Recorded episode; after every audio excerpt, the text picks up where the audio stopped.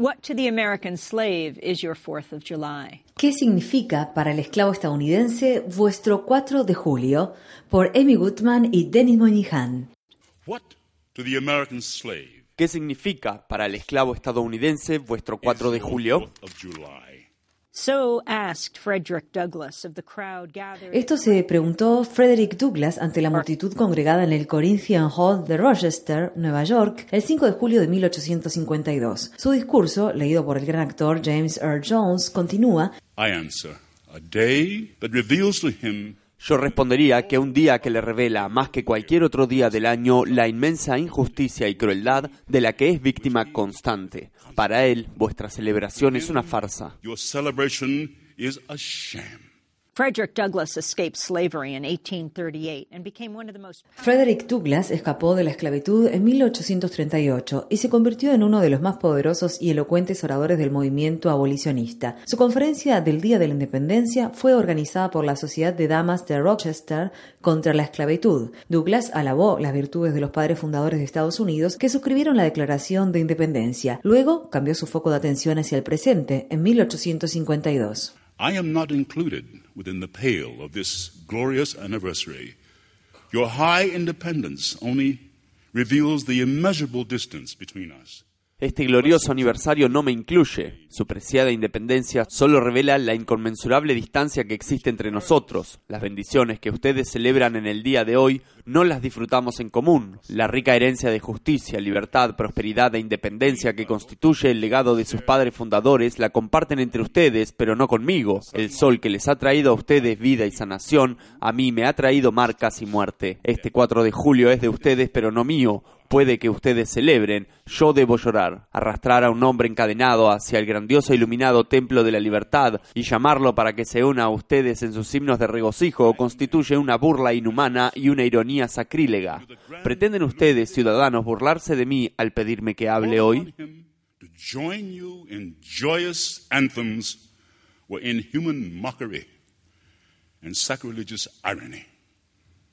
Do you mean, citizens, to mock me by asking me to speak today?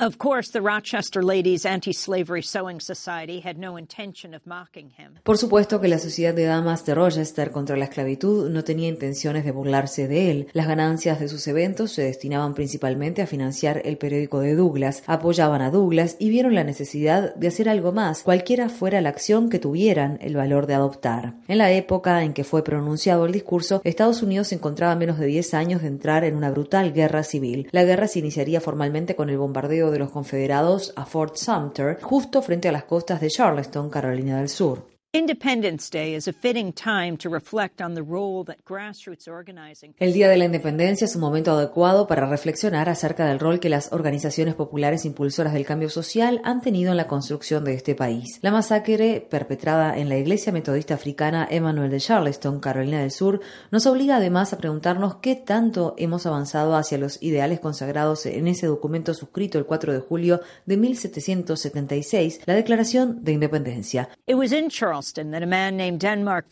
a a Fue en Charleston que un hombre llamado Denmark Vesey, un ex esclavo que compró su propia libertad, planeó una extensa rebelión de esclavos que tendría lugar en 1822. La conspiración fue descubierta y Vesey, junto a 34 presuntos co-conspiradores, fue colgado. Vesey fue uno de los fundadores de la Iglesia Metodista Africana de Charleston en 1818, que se convirtió posteriormente en la Iglesia AME Emanuel, en la que Dylan Roof presuntamente asesinó a nueve personas el pasado 17 de junio, entre ellas al pastor de la iglesia y senador del estado de Carolina del Sur, el reverendo Clementa Pinckney. Durante casi dos siglos, la renombrada iglesia, llamada coloquialmente Madre Emanuel, ha ocupado un lugar central en la vida de los afroestadounidenses de Charleston y sus alrededores.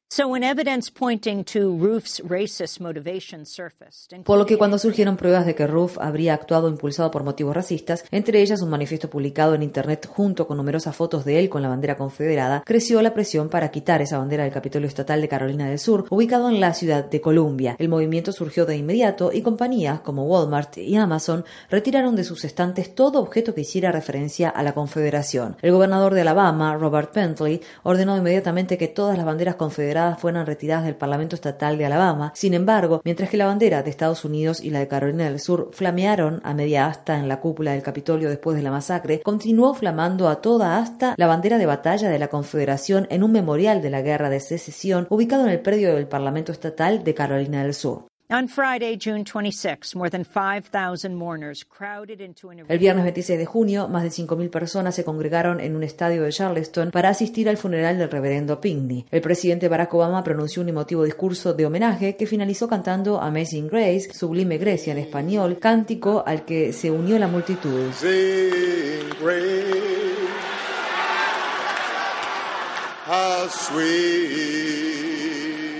The sound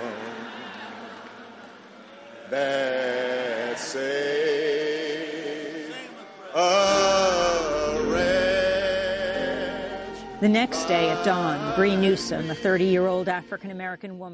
Al día siguiente, al alba, Bree Newsom, una mujer afroestadounidense de 30 años de edad, trepó el mástil de más de 9 metros de altura situado en el Memorial de la Guerra en Columbia con casco y equipo de escalar y retiró la bandera confederada.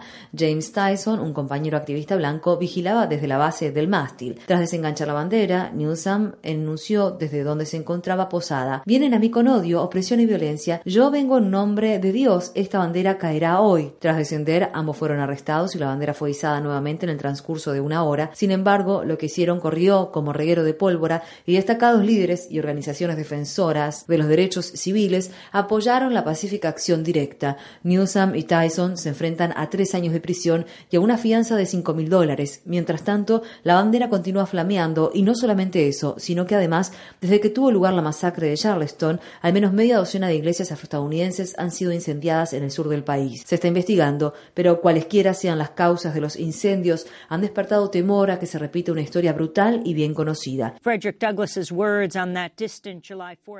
Las palabras pronunciadas por Frederick Douglass en aquel lejano 4 de julio cobraron vida nuevamente con la acción de Brignell Sam 163 años más tarde. It is not light that is needed, but fire. No se necesita luz, sino fuego. No se trata de una suave llovizna, sino del trueno. Necesitamos la tormenta, el tornado y el terremoto. El sentir del país ha de ser avivado, la conciencia del país ha de ser despertada, la decencia del país ha de ser sorprendida, la hipocresía del país ha de ser expuesta y sus crímenes contra Dios y contra el hombre han de ser proclamados y denunciados.